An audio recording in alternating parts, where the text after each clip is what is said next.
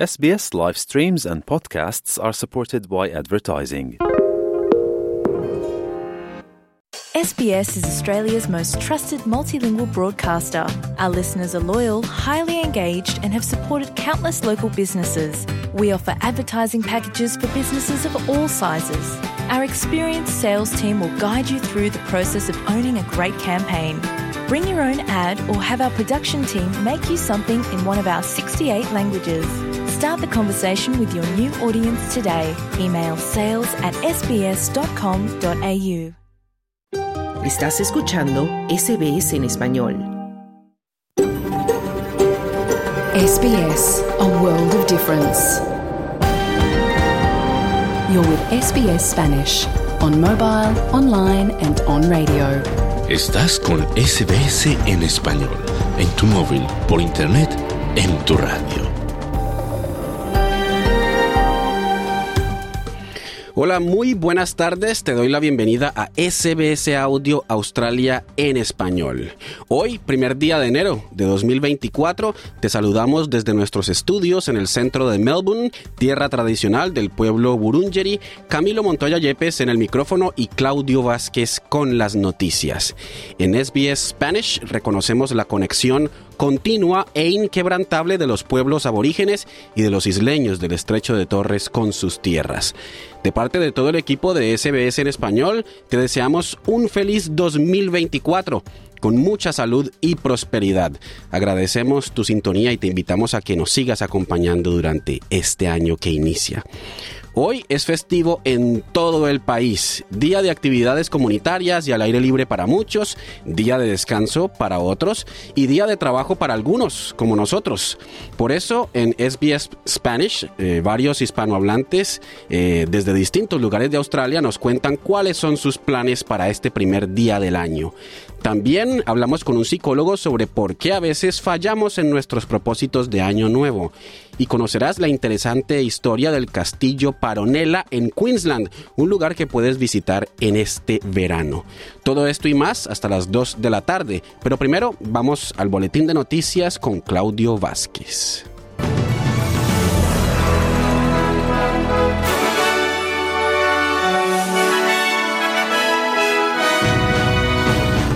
Australia recibe este año 2024 con alegría, esperanza y muchos fuegos artificiales. Fuertes olas de calor se esperan para el día de hoy en grandes zonas de Australia. El gobierno de Nicaragua arresta a varios religiosos católicos por supuestamente sembrar odio en el país. Estos son los titulares del lunes primero de enero de 2024.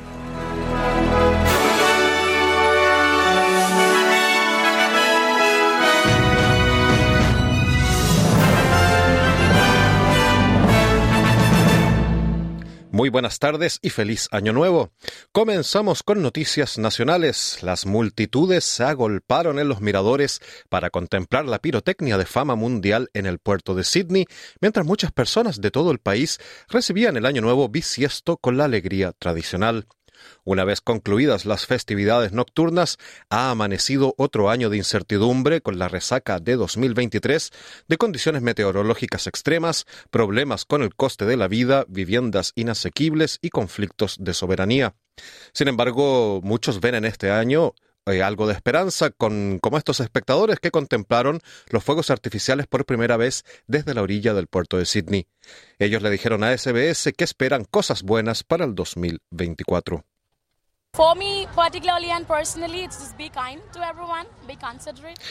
Para mí en particular y personalmente, mi deseo es ser amable con todo el mundo, ser considerada.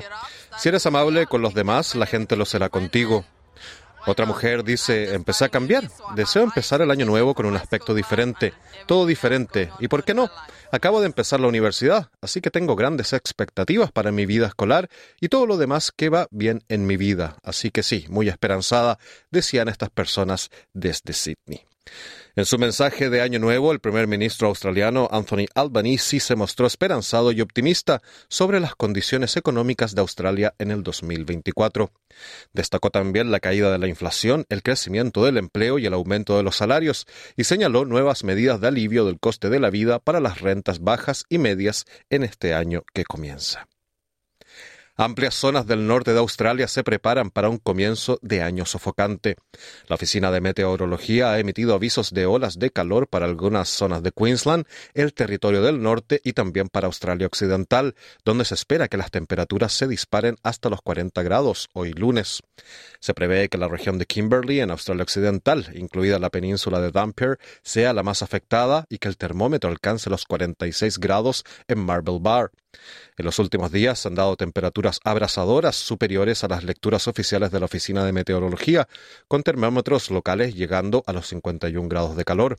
También se emitieron avisos de calor extremo para algunas zonas del extremo norte de Queensland y la isla de Tiwi, en el territorio del norte. Se esperaban condiciones de olas de calor severas también en el top end, mientras que una ola de calor de baja intensidad se extendería por gran parte del interior del país, incluyendo el sur de Australia y el oeste de Nueva Gales del Sur. Un camionero ha sido imputado por el descarrilamiento en el que murieron dos maquinistas cerca de la frontera entre Nueva Gales del Sur y Australia del Sur.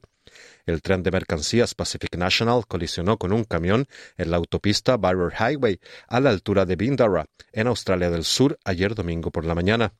Los dos maquinistas de Port Augusta de 48 y 57 años murieron en el accidente.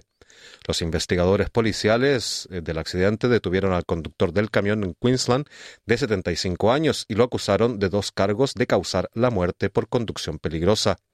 La carretera permanece cerrada y la Policía de Australia del Sur, incluidos los investigadores de accidentes graves, está recibiendo ayuda en el lugar de los hechos conjunto a la Policía de Nueva Gales del Sur y también otros servicios de emergencia.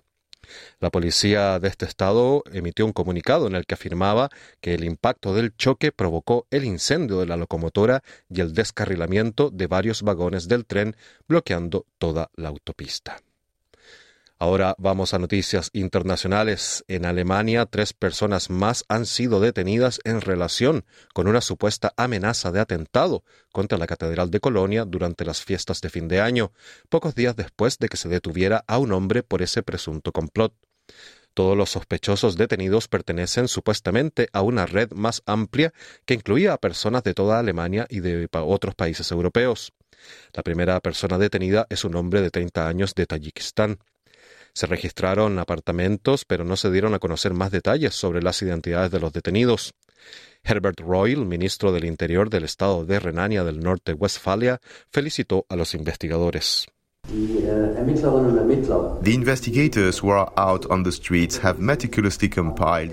Los investigadores que están en la calle han recopilado meticulosamente los hallazgos de los últimos días y han arrojado luz sobre la red y hoy han dado el paso. Se trata de un éxito por el que quiero expresar mi más sincero agradecimiento a todos los investigadores, decía el ministro alemán Royal.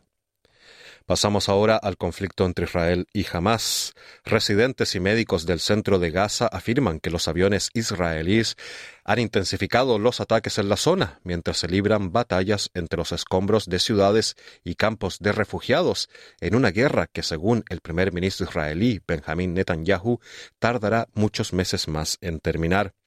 Las declaraciones de Netanyahu no vislumbran un cese a una campaña que ha causado miles de muertos y ha arrasado gran parte de Gaza, mientras que su promesa de restablecer el control israelí sobre la frontera del enclave con Egipto plantea nuevos interrogantes sobre una posible solución de dos estados. Los ataques aéreos se enfocaron en Al-Maghazi y Al-Burey, en el centro de Gaza, matando a 10 personas en una casa y obligando a más a huir a Rafah, en la frontera con Egipto. Mientras tanto, el secretario general de las Naciones Unidas, Antonio Guterres, aprovechó su mensaje de Año Nuevo para pedir el fin del enorme sufrimiento. Humanity is strongest when we stand together. La humanidad es más fuerte cuando permanece unida. 2024 debe ser un año para la reconstrucción de la confianza y restaurar la esperanza. Debemos unirnos por encima de las divisiones para encontrar soluciones compartidas. Las Naciones Unidas seguirán movilizando el mundo en favor de la paz, el desarrollo sostenible y los derechos humanos. Decidámonos a hacer del 2024 un año para fomentar la confianza y la esperanza en todo lo que podemos lograr juntos decía Guterres. La reina Margarita II de Dinamarca ha anunciado su intención de abdicar durante su discurso, anual de Año Nuevo. Es la monarca más longeva de Europa y ha declarado que su abdicación será efectiva el 15 de enero. Con esto, la reina cumplirá un reinado de 52 años, ya que asumió el trono tras la muerte de su padre Federico IX en 1972. El reinado danés es un cargo ampliamente ceremonial. Se espera que su hijo le suceda como el rey Federico X. La reina Margarita II es conocida también como artista por derecho propio, ya que ha realizado pinturas e ilustraciones bajo seudónimo, y es famosa también por haber ilustrado una traducción danesa del Señor de los Anillos.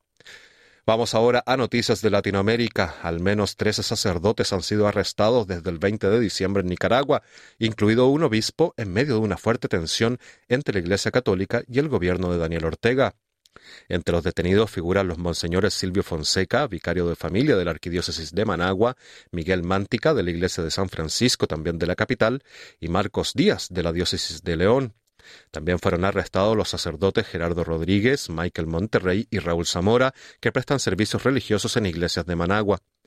Estas detenciones se suman a las del obispo Isidoro Mora y dos seminaristas el 20 de diciembre, a las que siguieron en la última semana las del vicario general de Managua, Carlos Áviles, y los sacerdotes Héctor Treminio, Fernando Calero y Pablo Villafranca. Once de los arrestados aparecen en una lista entregada a la AFP por la abogada Marta Molina, experta en temas de la Iglesia nicaragüense exiliada en Estados Unidos. El diario La Prensa agregó que entre los detenidos está el sacerdote Jader Hernández, párroco de una iglesia en Managua. El pasado miércoles, la vicepresidenta y esposa de Daniel Ortega, Rosario Murillo, llamó diablos a los religiosos que, según ella, siembran el odio en el país el Tribunal Constitucional de Bolivia inhabilitó al expresidente Evo Morales como candidato a la presidencia en 2025, tras anular la figura de la reelección indefinida que permitió al líder indígena repostularse en el 2019. Según la sentencia de 82 páginas, eh, se restringe la postulación indefinida y es una medida idónea para asegurar que una persona no se perpetúe en el poder. La decisión del tribunal revierte otra adoptada en 2017 por esa misma instancia, la de mayor rango en consultas constitucionales, que había considerado la reelección como un derecho humano. Ese recurso permitió a Morales presentarse a un cuarto mandato en 2019, pero la nueva decisión es inapelable. La sentencia de la alta corte boliviana establece además que el presidente y el vicepresidente no pueden ejercer un mandato más de dos veces de forma continua o discontinua. Evo Morales renunció a la presidencia en 2019 en medio de convulsiones sociales. A su salida del país asumió Janine Áñez, quien actualmente enfrenta juicios y condenas por supuesto golpe de Estado. Morales expresó su deseo de ser candidato en las elecciones presidenciales en 2025, en medio de peleas verbales con Luis Arce, actual mandatario y quien fuera su aliado político y ministro de Economía durante casi todo su mandato. Según el exmandatario, la Agencia Central de Inteligencia, la CIA de Estados Unidos, tendría una alianza con el gobierno de Arce para eliminarlo políticamente.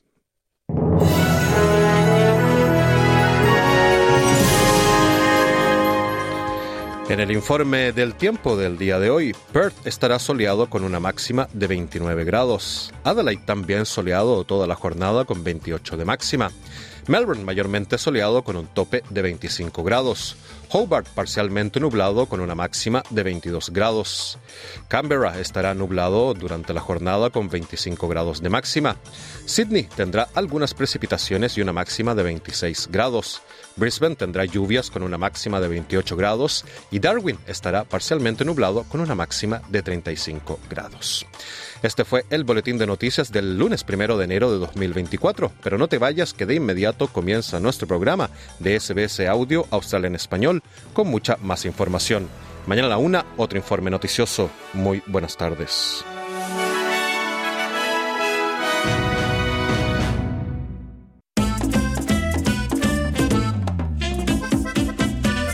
Aquí comienza la edición de verano de SBS Audio, Australia en español. Muy buenas tardes, te doy la bienvenida a SBS Audio Australia en español. Es un verdadero gusto compartir contigo este primer día de enero de 2024. Hoy es festivo en toda Australia, un día de actividades comunitarias al aire libre para muchos, jornada de descanso para otros y día laboral laboral para algunos. Pero en algo coincidimos todos Iniciamos una nueva etapa, un nuevo año con nuevas metas, quizás nuevos retos y propósitos. Por eso, más adelante hablaremos con el psicólogo Manuel Armallones sobre por qué a veces fallamos en cumplir nuestros propósitos de año nuevo. También en minutos conocerás la historia del Castillo Paronela, un lugar muy interesante que puedes visitar este verano en el estado de Queensland y que está ubicado a 120 kilómetros al sur de Cairns. Pero antes, el primer día del año siempre hay eventos en toda Australia, festivales de verano, muestras gastronómicas y multiculturales, encuentros deportivos, exposiciones de arte, conciertos y también planes turísticos para visitar los lugares más atractivos que ofrece un país tan diverso como este. Pero no todos optan por salir de su casa. Algunos prefieren descansar y recargar energías para este año que inicia. Hoy consultamos a varios hispanohablantes con orígenes de distintos países que nos cuentan cuál es su plan para hoy. Soy Camilo Montoya Yepes y esto es SPS Spanish, Australia en español.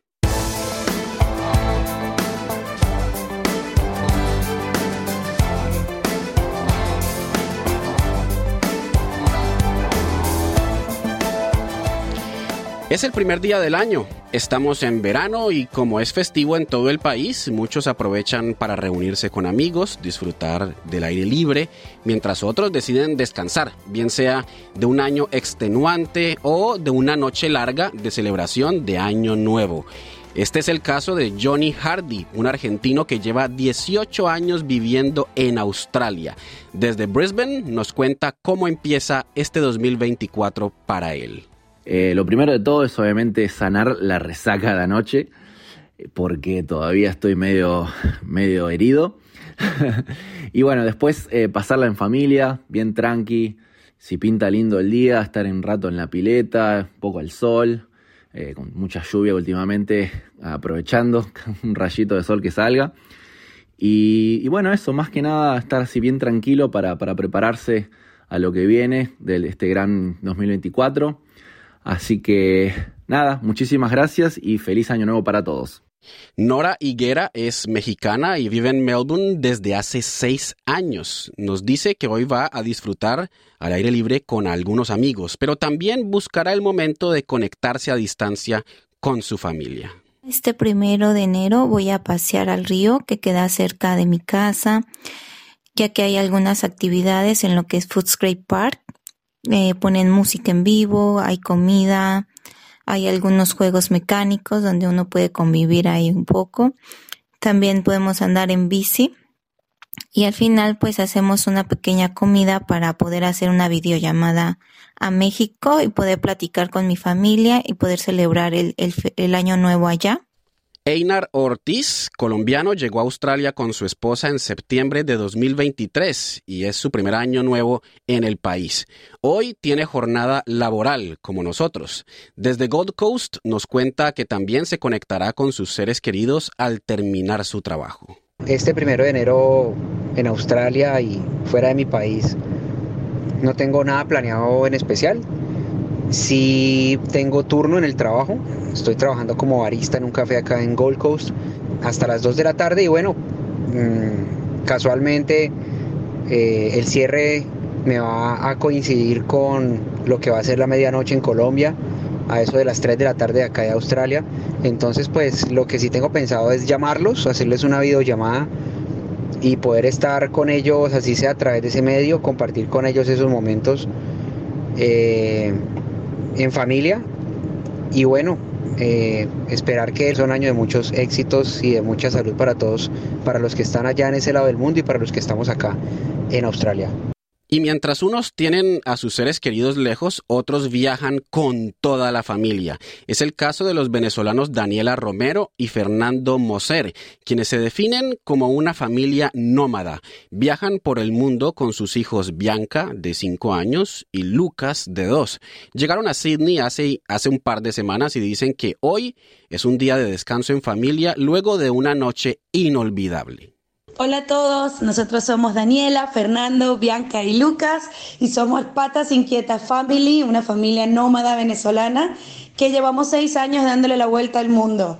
En este año tuvimos la gran oportunidad de estar en Sydney y ver los fuegos artificiales, famosos fuegos artificiales ayer en la bahía con la ópera. Fue una jornada preciosa, pero muy agotadora, así que hoy estaremos en casa, viendo pelis, comiendo, disfrutando el tiempo en familia y haciendo planes para las nuevas aventuras del 2024. Queremos enviarles un feliz año lleno de salud, de amor y bueno, los mejores deseos. Así que bueno, muchas gracias, beso y feliz año. Y Marcos Orellana, un salvadoreño que llegó a Melbourne hace 17 años, nos cuenta que también pasará el día en familia disfrutando de una comida típica de su país. Este día estoy dando inicio a un nuevo año comiendo recalentado y pasando tiempo con mi familia. Deseo aprovechar este momento para desearle a toda la comunidad latina un próspero año nuevo. Que Dios los bendiga.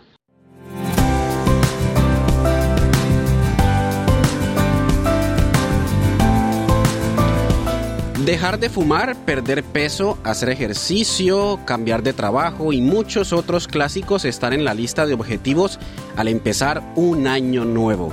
Pero una cosa es comprometernos con un propósito y otra muy distinta es llegar a cumplirlo. Existen diversos factores que pueden interferir con el resultado sin importar tus buenas intenciones. ¿Cómo podemos hacer que se cumplan? ¿Y por qué fracasamos en nuestros propósitos? ¿Cuál sería la manera correcta de plantearlos? El psicólogo Manuel Armallones reflexiona sobre este tema en conversación con nuestra compañera Ana Sagrista. Es bueno esto de que llegue, empecemos un nuevo año y de repente nos planteemos toda esta serie de objetivos o deberíamos hacerlo más paulatinamente.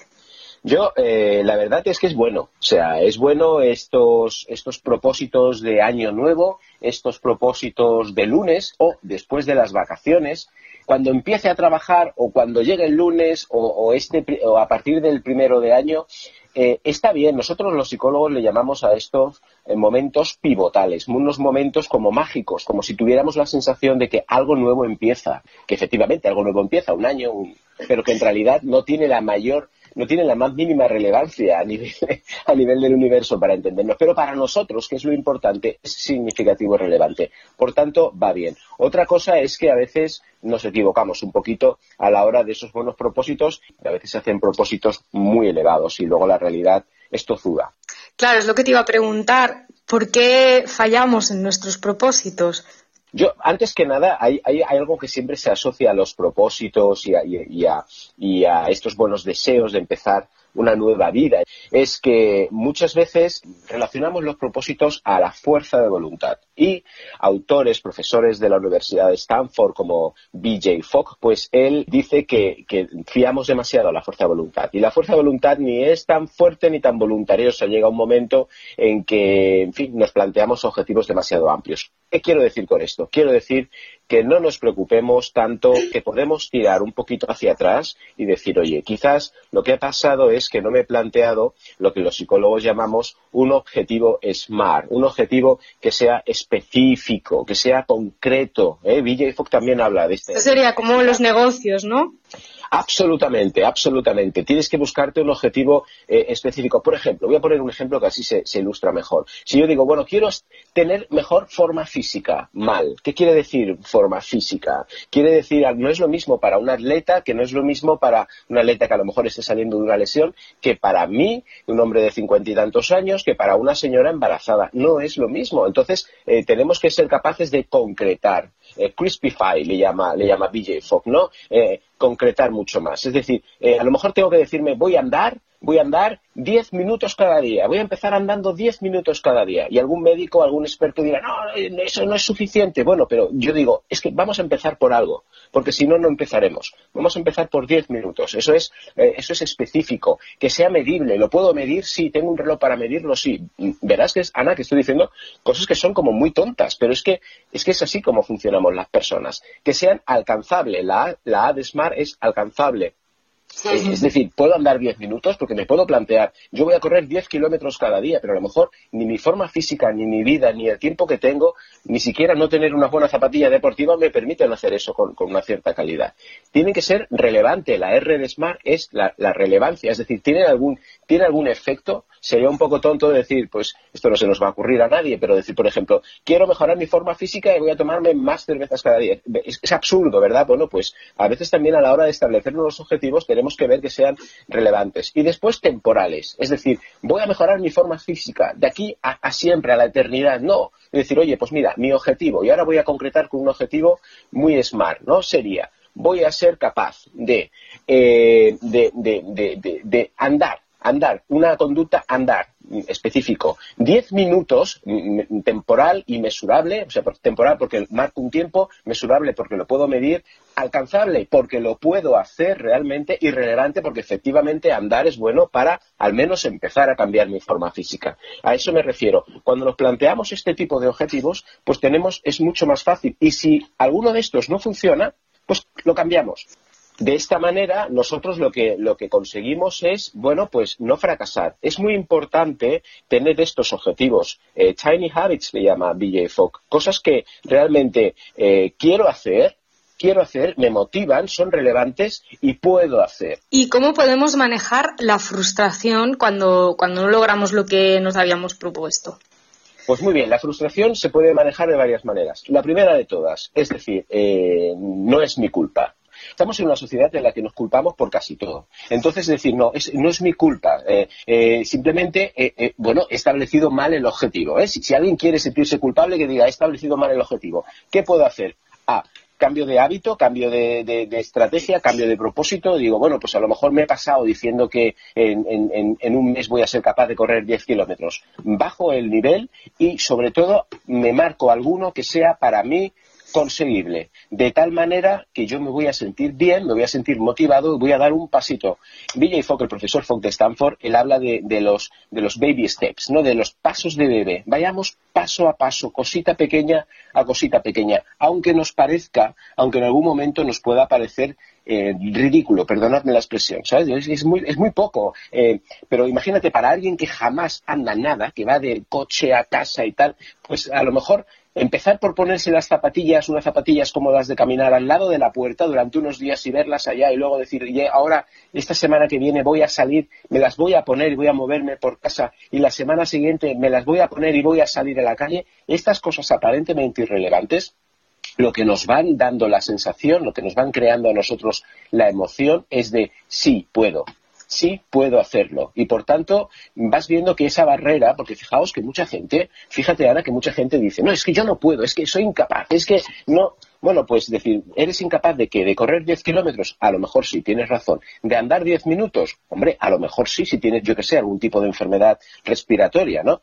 Pero a lo mejor puedes andar un minuto. Bien, pues vamos a empezar trabajando esos 10 minutos. Y cuando me refiero a este tema de enfermedades respiratorias, obviamente todo con supervisión médica, no faltaría más. Hablabas de los hábitos, ¿no? Porque los seres humanos somos animales de, de costumbres. Entonces, una vez ya instauramos un hábito en nuestra rutina, es muy fácil que sigamos haciéndolo, ¿no? Por, el, cómo funciona nuestro cerebro, ¿no? Para conseguir propósitos, instaurarlos y deberíamos, supongo, instaurarlos como hábitos.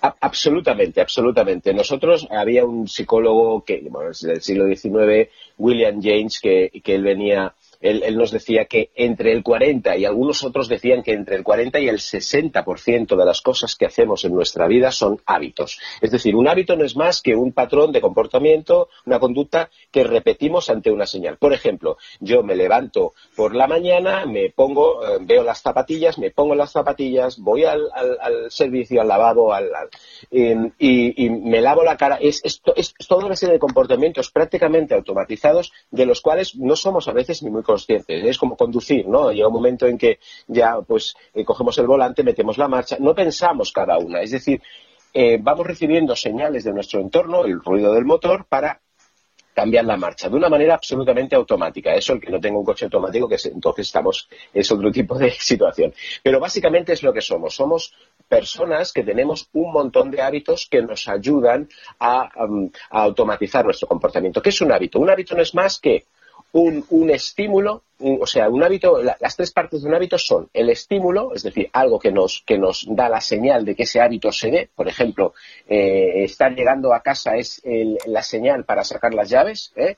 entonces em, el, ciclo, la sensación, o sea, el, el, ciclo sería lo, que hacemos, por ejemplo, eh, pues me noto los dientes sucios después de comer, ¿no? Noto la boca molesta. Entonces, eso es la señal para que vaya y haga que me lave los dientes y luego obtengo la tercera parte, el tercer componente, que es la recompensa. En ese momento digo, ¡ah, qué bien me siento después de haberme lavado los dientes! ¿eh? Esto, se, esto fue uno de los inicios del estudio del tema de los hábitos. Es decir, tenemos que ser capaces de ir concatenando hábitos. ¿Por qué los hábitos eh, se automatizan? ¿Porque los repitamos muchas veces? No porque nadie desarrolla el hábito, por ejemplo, de pincharse insulina. Eso es un comportamiento repetitivo que hacemos porque nos lo indica el médico y porque lo necesitamos, pero no es un hábito.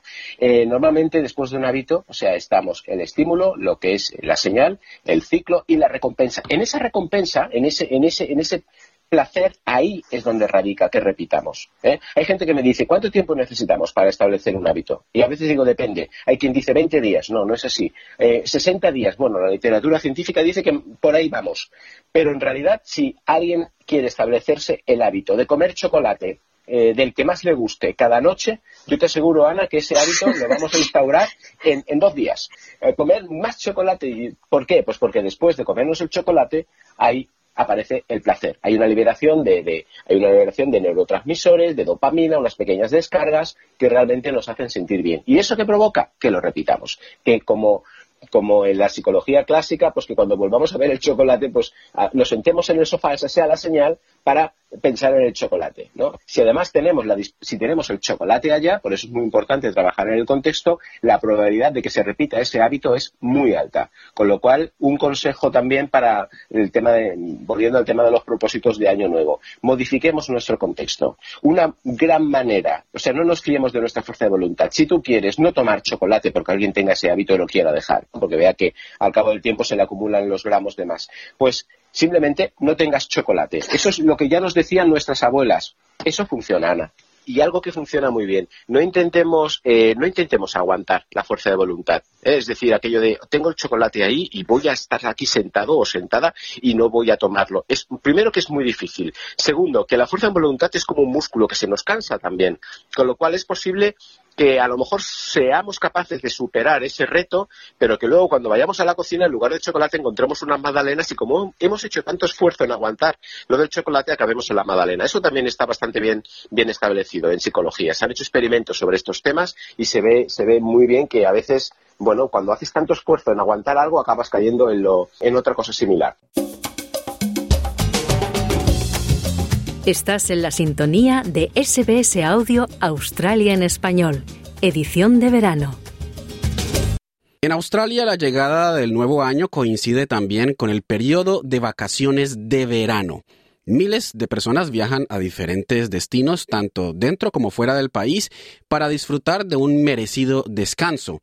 Una de las atracciones turísticas más importantes que puedes visitar en el norte de Queensland es el Paronella Park, un hermoso castillo construido en el siglo pasado por un inmigrante catalán que llegó a Australia para trabajar en los cultivos de caña de azúcar. Esta atípica construcción en medio de un bosque tropical esconde una hermosa historia de amor. José Paronella Trabajó arduamente durante años con la idea de traer a su prometida desde España para vivir juntos el sueño australiano.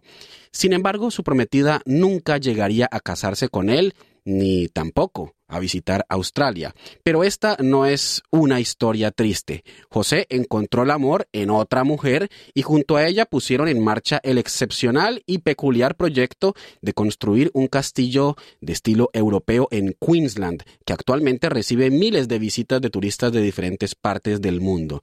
Te invito a escuchar esta bella historia realizada por nuestra compañera Silvia Rosas. Esta es una historia que se sitúa al norte de Australia, en la selva tropical de Queensland. hasta donde una ola de inmigrantes españoles llegó a trabajar en los campos de caña a principios del siglo pasado.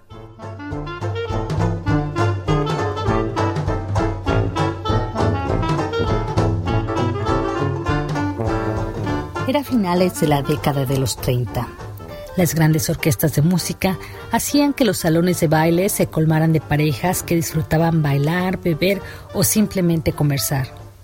En Australia ocurría lo mismo, pero había un lugar donde todo parecía transcurrir entre sueños, pues a unos metros de la sala de cine que los fines de semana se convertía en salón de baile, este era el sonido que inundaba los alrededores.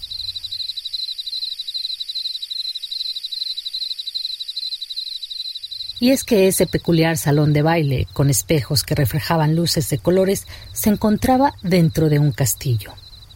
¿Un castillo en Australia?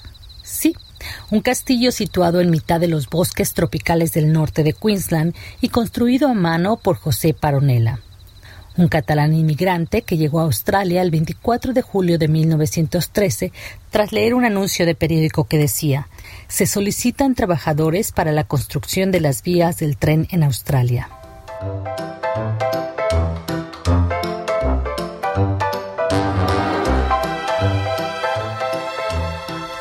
José dejó España a los 26 años con la idea de hacer dinero en Australia y regresar a casarse con su prometida Matilda. Después de probar suerte en varias industrias, José comenzó a trabajar en los campos de caña de azúcar de la región norte de Queensland. En su ir y venir por esas verdes y fértiles tierras, se enamoró de los bosques tropicales australianos, en particular de aquellos que estaban junto a las cascadas del Mena Creek, cerca del pueblo Innisfail, a un par de horas de Cairns, en la tierra aborigen Girbal.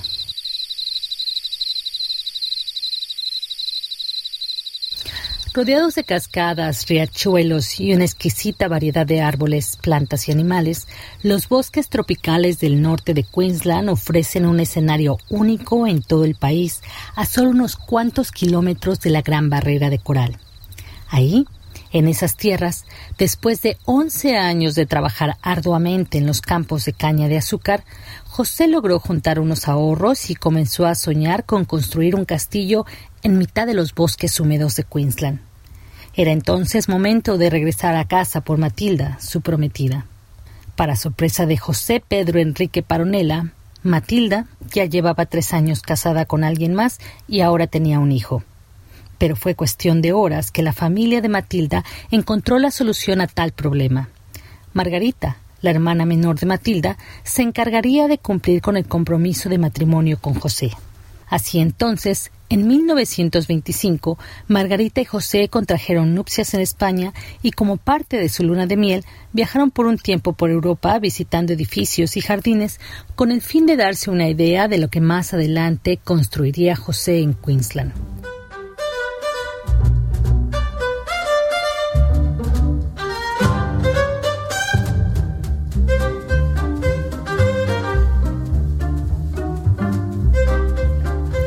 De regreso a Australia, la pareja vivió por un tiempo en un campo de caña de azúcar, pero cuatro años después, José compró cinco hectáreas de bosques tropicales para comenzar a construir su sueño, un castillo en medio de la selva. I'm very stirred about the whole thing. It just brought up so many emotions. It's just really stirred me. Estoy muy conmovida por todo esto. Simplemente me trajo muchas emociones. Realmente me conmovió la historia y el hombre hizo un excelente trabajo. Mi mente simplemente se deslumbró. Ella es Katrina, una turista de Brisbane que está de visita por primera vez en el Paronella Park, el castillo que José le construyó a Margarita. I'd heard about it, so like I had like an idea in my head, but seeing it in real is oh, había oído hablar de eso, tenía una idea de lo que era en mi cabeza, pero verlo en la realidad es mucho mejor de lo que jamás hubiera imaginado. Creo que, ya sabes, tomó un riesgo enorme que obviamente quería hacer. Era esa su visión y su sueño, y fue lo suficientemente valiente para hacerlo. Sabes, muchas personas en el mundo no serán lo suficientemente valientes para hacer más que lo normal. Por eso creo que es fantástico, es asombroso.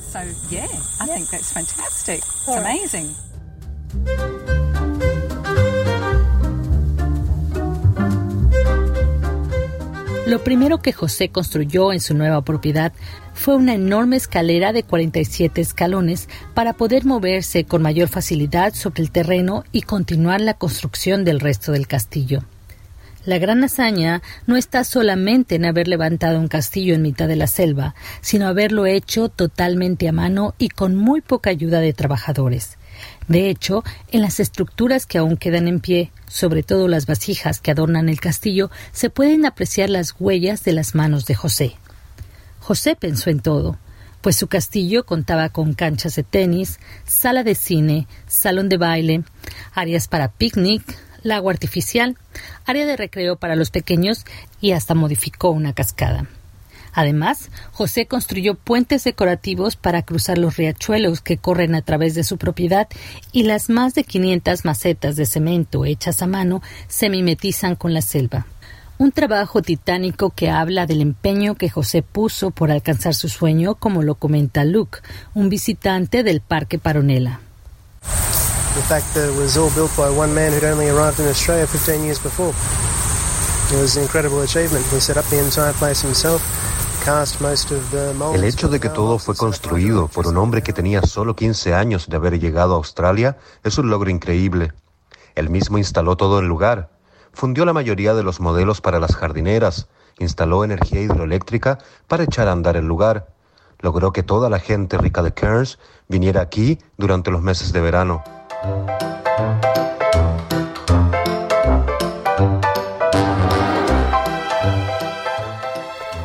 La propiedad de José y Margarita estaba en una zona sumamente remota, por lo que él incluso tuvo que construir su propia planta hidroeléctrica para tener electricidad en su castillo, siendo así la primera del norte de Queensland.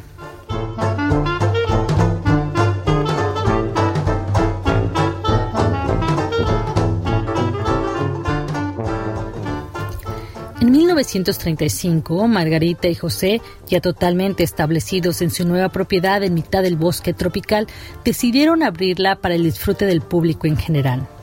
Cuenta la historia que durante su época, los fines de semana, la sala de cine de los Paronelas se convertía en un salón de baile con bandas de música en vivo.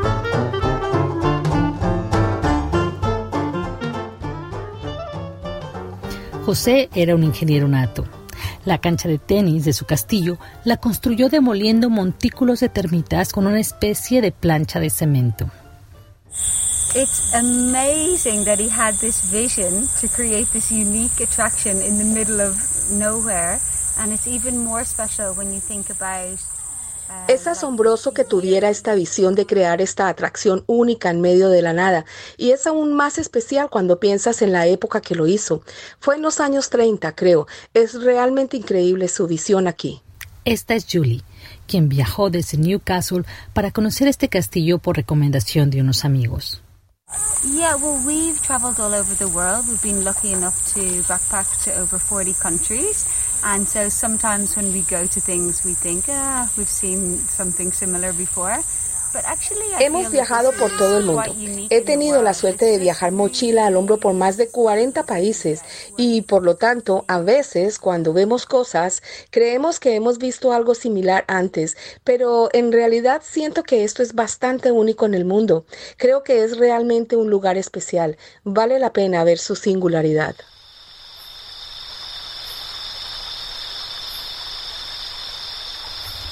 Durante su vida en ese lugar, José plantó más de 7.500 árboles y plantas tropicales. Rastros del idioma español se asoman aún en la propiedad donde se conservan los cuartos de baño para los invitados y en la puerta de uno de ellos se puede ver el rótulo que dice señoras.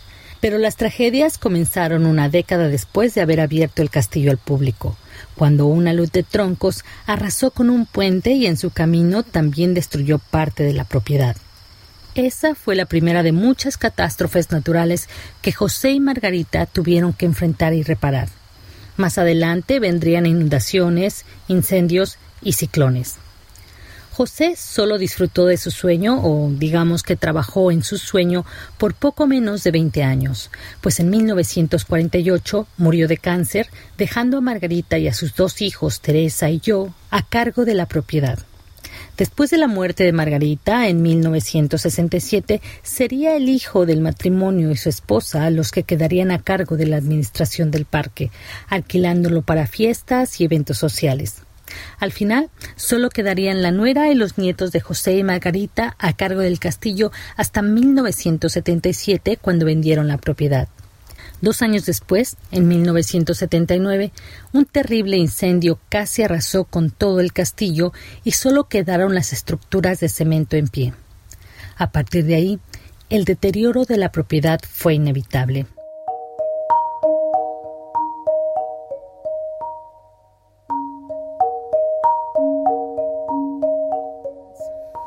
En 1993, Mark y Judy Evans compraron la propiedad e implementaron un plan para mantener lo que quedaba del sueño de José Paronela y convertirlo en uno de los mayores atractivos turísticos de la región.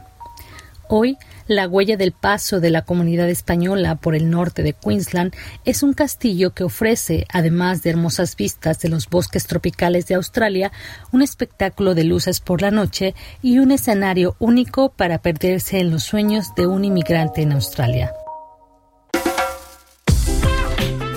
Estás escuchando la edición de verano de SBS Audio Australia en español. Bueno, esto ha sido todo por hoy aquí en SBS Audio Australia en español. Pero antes de despedirme, te recuerdo que puedes escucharnos todos los días a la una de la tarde en vivo por la radio pero también puedes escuchar cuando tú quieras por medio de nuestra página web www.sbs.com.au barra Spanish también nos puedes seguir por Facebook y en Instagram, leer nuestros artículos y contarnos qué te parecen los programas, darnos tu opinión sobre los temas que abordamos y también informarnos de tus eventos comunitarios. En Facebook y en Instagram nos encuentras como SBS Spanish. De nuevo te deseamos un feliz 2024 con muy buena salud y prosperidad y como siempre estaremos de nuevo al aire mañana en Australia en español a la una. ¿Quieres escuchar más historias como esta? Descárgatelas en Apple Podcasts, Google Podcasts, Spotify o en tu plataforma de podcast favorita.